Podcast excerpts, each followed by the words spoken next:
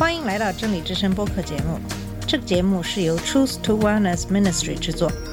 在这个节目里，我们要从一个不一样的角度向你介绍圣经和基督，带你走进一个属灵的世界。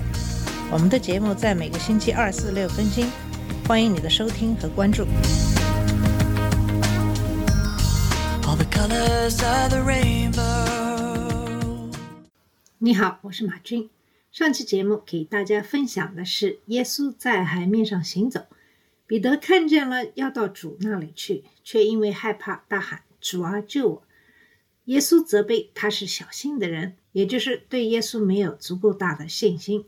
我们从这里可以看到的是，其实我们每一个人也都是在信仰和怀疑中来回的摇摆，信心不足在我们每一个人的身上、生活中都会存在。但是最重要的是，我们应该要像彼得一样，有那种希望与神在一起的渴望。纵然彼得被耶稣称为小信的人，但是他的信心还是要比那些在船里的人要大得多。在十四章的最后几节经文讲到的是耶稣在格尼撒勒治病的事，说他们过了海，来到格尼撒勒地方，那里的人一认出是耶稣，就打发人到周围地方去，把所有的病人带到他那里。只求耶稣准他们摸他的衣裳穗子，摸着的人就都好了。在耶稣行了那么多的神迹以后，那么得病的人希望就是摸着耶稣衣裳的穗子就可以痊愈，这样的神迹也就不足为奇了。在今天的节目里，继续给大家分享的是马太福音十五章一到九节的经文。这段经文是这样说的：那时有法利赛人和文士从耶路撒冷来见耶稣，说。你的门徒为什么犯古人的遗传呢？因为吃饭的时候他们不洗手。耶稣回答说：“你们为什么因着你们的遗传犯神的诫命呢？神说当孝敬父母，又说咒骂父母的必治死他。你们倒说无论何人对父母说我所当分给你的已经做了贡献，他就可以不孝敬父母。这就是你们借着遗传废了神的诫命。”假冒为善的人呢？以撒亚指着你们说的预言是不错的。他说：“这百姓用嘴唇尊敬我，心却远离我。他们将人的吩咐当作道理教导人，所以拜我也是枉然。”在这段经文的一到二节里说，文人和法利赛人从耶路撒冷赶来见耶稣，他们大概是在打量耶稣，因为约翰已经死了，而耶稣比以前更受欢迎，但他们非但不接受他。反而质疑他的门徒没有洗手，他们为什么这么关心洗手问题呢？这与病菌或细菌其实也是毫无关系的，这也与旧约中关于吃饭前洗手的命令无关。这个命令对普通人来说并不存在。利未人在准备向神献祭时需要洗手，但这是一个打破长老们传统的问题。我们应该如何看待传统呢？我觉得我们的世界在传统的问题上走向了极端。一方面，人们想不惜一切代价坚持传统；另一方面，有些人齐心协力地拆解每一个传统，创造自己的道路，与他们的祖先相反。传统是那些在我们之前的人的活的信仰，传统主义是那些活着的人的死的信仰。犹太人充满了传统主义，他们有数百条来自长辈的传统戒律。耶稣怎么说的？在三到六节，耶稣说。你们为什么因着你们的遗传犯神的诫命呢？神说当孝敬父母，又说咒骂父母的必治死他。你们倒说无论何人对父母说我所当奉给你的已经做了贡献，他就可以不孝敬父母。这就是你们借着遗传废了神的诫命。耶稣对他们问题的回答是另一个问题。他问他们为什么要违背神的诫命去遵守长老们的传统？他指出了传统的一个基本问题。人把他们提升到等同于神的命令，然后耶稣用十条诫命中的第五条诫命举了一个例子：神命令每个人都要尊重他们的父母，他将那些谩骂父母的人判处死刑。但注意，他说的是成年人这样对待他们的父母，这是符合律法的。神命令孩子们要尊重他们的父亲和母亲，神命令父母受到尊重。我们在管教孩子的时候，也会这样教导他们。我们在他们的头脑中强化了他们不服从神的行为，我们必须惩罚他们。如果我们不这样做，我们就是在违抗神。孩子必须以服从父母的权威来回应。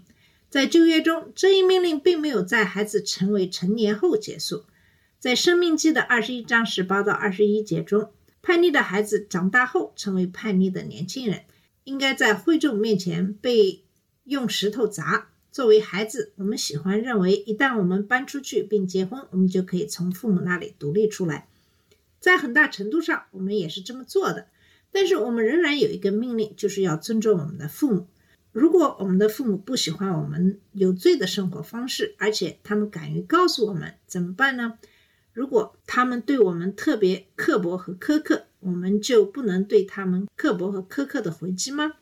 在法利赛人的传统下，人们可以通过把你要给他们的东西给神，而使神的命令失效。当然，这意味着你可以把它交给宗教机构。这听起来有点不对劲，是不是？这个命令很清楚，我们必须爱神胜过爱我们的父母。但神不想要我们的钱，他希望我们在遵守他的律法时保持公义。我们绝不能对父母不敬或谩骂他们。这个命令包括在他们年老时照顾他们。但是法律赛人创造了一个传统，以侍奉神的名义，使他们不能照顾他们的父母。他们就会发誓把父母应该拥有的东西交给神，使他们没有义务去孝敬父母。当我们把传统提升到戒律的地步的时候，神的命令很快就会被推翻了。在这里，耶稣指出了他们对父母犯下了一项特别令人发指的罪行，表明他们的心到底有多邪恶。那么，在这一段经文的七到九节，耶稣继续说：“假冒为善的人呐，以赛亚指着你们说的预言是不错的。他说：这百姓用嘴唇尊敬我，心却远离我。”他们将人的吩咐当作道理教导人，所以拜我也是枉然。耶稣称这些人为伪君子、假冒伪善的人。然后他继续引用以赛亚书第二十九章，耶稣说：“这些人就像以赛亚在神毁灭以色列之前所预言的那些人，这应该让他们感到害怕。”在以赛亚书第二十九章中，神使人们失明，使他们无法知道。他们的审判即将到来，神为什么要这样做呢？他会这样做，因为人们靠近他，遵守诫命，却拒绝爱他。正如马太福音十五章八到九节中的话说：“这人用嘴唇尊敬我，他们表现得好像他们想遵守神的律法，他们很虔诚，以至于做出各种祭品。想想那些没有室内管道的日子，经常洗手是多么困难。”但他们的祭祀并没有使他们接近神，他们的心仍然离神很远。这些人持有数百种不同的传统，他们盲目的遵从他们的命令，而不去寻求了解神到底想要什么。第九节说，他们徒劳的敬拜神，没有对神的崇拜，也没有神圣的荣耀。那么他们的敬拜是什么呢？他们花在研究人的传统上的那些日子和时间。本来可以用来研究神的话语，并亲自来认识神。那么，从这段经文，我们了解到，当我们看起来是公义的，做所有正确的事情的时候，神并不觉得是荣耀。这可能看起来很奇怪，但是这是事实。神要的不仅仅是简单的遵守规则和命令的清单，他要的是我们的心。他希望我们在自己身上争取公义。因为我们想与一位完全公义的神建立关系，我们的目标不是通过遵守规则来表现公义，而是在内心深处成为公义。神希望我们的心渴望他，像他一样过着公义的生活，并停止为别人看的公益行为。神并不关心我们的钱或我们的牺牲，他关心的是我们彼此之间和与他之间的关系。我们在这段经文得到的启示是：遵守传统会使我们的心远离神。法利赛人有这样的心态，认为神想要牺牲，他要的是他们所能给的所有的钱。他们认为，只要你给神更多的钱，抛弃你的父母是可以的。他们没有按照命令去爱和尊重他们的父母，神也不高兴。那我们呢？极端的宗教信仰并不能弥补我们对神命令的漠视。比如，我们不能这样告诉我们的爱人说：“我很想带你去医院，但神要我在星期天参加所有的三个礼拜。”我们不能这样对孩子们说：“对不起，孩子们，我很想和你们在一起，但每个人都希望我去拜访他们，和他们一起学习。”如果我们的孩子在挨饿的时候，我们最好不要把我们的工资交给教会的库房。我们有责任供养他们，培养他们。现在也许我们需要很好的管理我们的钱。我们当然不想为那些愚蠢的人开脱，但神对我们伤害他人来服侍他不感兴趣。我们的宗教习俗虽然很重要，但是对神来说，遵从神的命令去爱别人比献祭更重要。所以要记住萨缪尔对扫罗王说的话。那么，这是不是说我们要停止极端的宗教信仰，停止为主献祭吗？如果你对这个问题感到有些困惑的话，我们可以再来仔细看一看法利赛人。法利赛人一方面，他们洗手以保持礼仪上的清洁，把本该。给父母的钱交给神，并且不遗余力地守安息日。但是在另一方面，这些人谴责耶稣的门徒不尊重他们的父母，把人的传统高高举在神的命令之上。他们的心涌出恶言、恶念和恶意。如果他们如此专注于自己的工作，以至于恨自己的邻居不遵守神的命令，他们违背了两个最大的命令：专注于他们的工作。我想知道他们增加了多少条律法，又有多少条律法被他们证明是合理的？我们是否也是这样做的呢？用我们认为神要我们维护的任何规则来代替？我们有可能如此专注于这些律法，以至于对它进行补充。我们的传统变成了附加物，然后我们把我们的附加物捆绑在别人身上，专注于某项律法并对其进行补充，其实是非常危险的。我们可以开始骄傲的假设我们是公义的，因为我们做或不做什么。当我们这样做的时候，我们就贬低了基督为我们所做的一切。我们可能会认为在字里行间的添加会帮助我们拉近距离，但它却将我们拉得更远。我们需要促进每个人在基督里的个人学习和理解，而不是增加他的话语，并将其约束在其他人身上。我们通过了解他比我们公义的多而拉近与神的距离。我们通过看到自己需要宽慰和寻求他的怜悯而被拉近。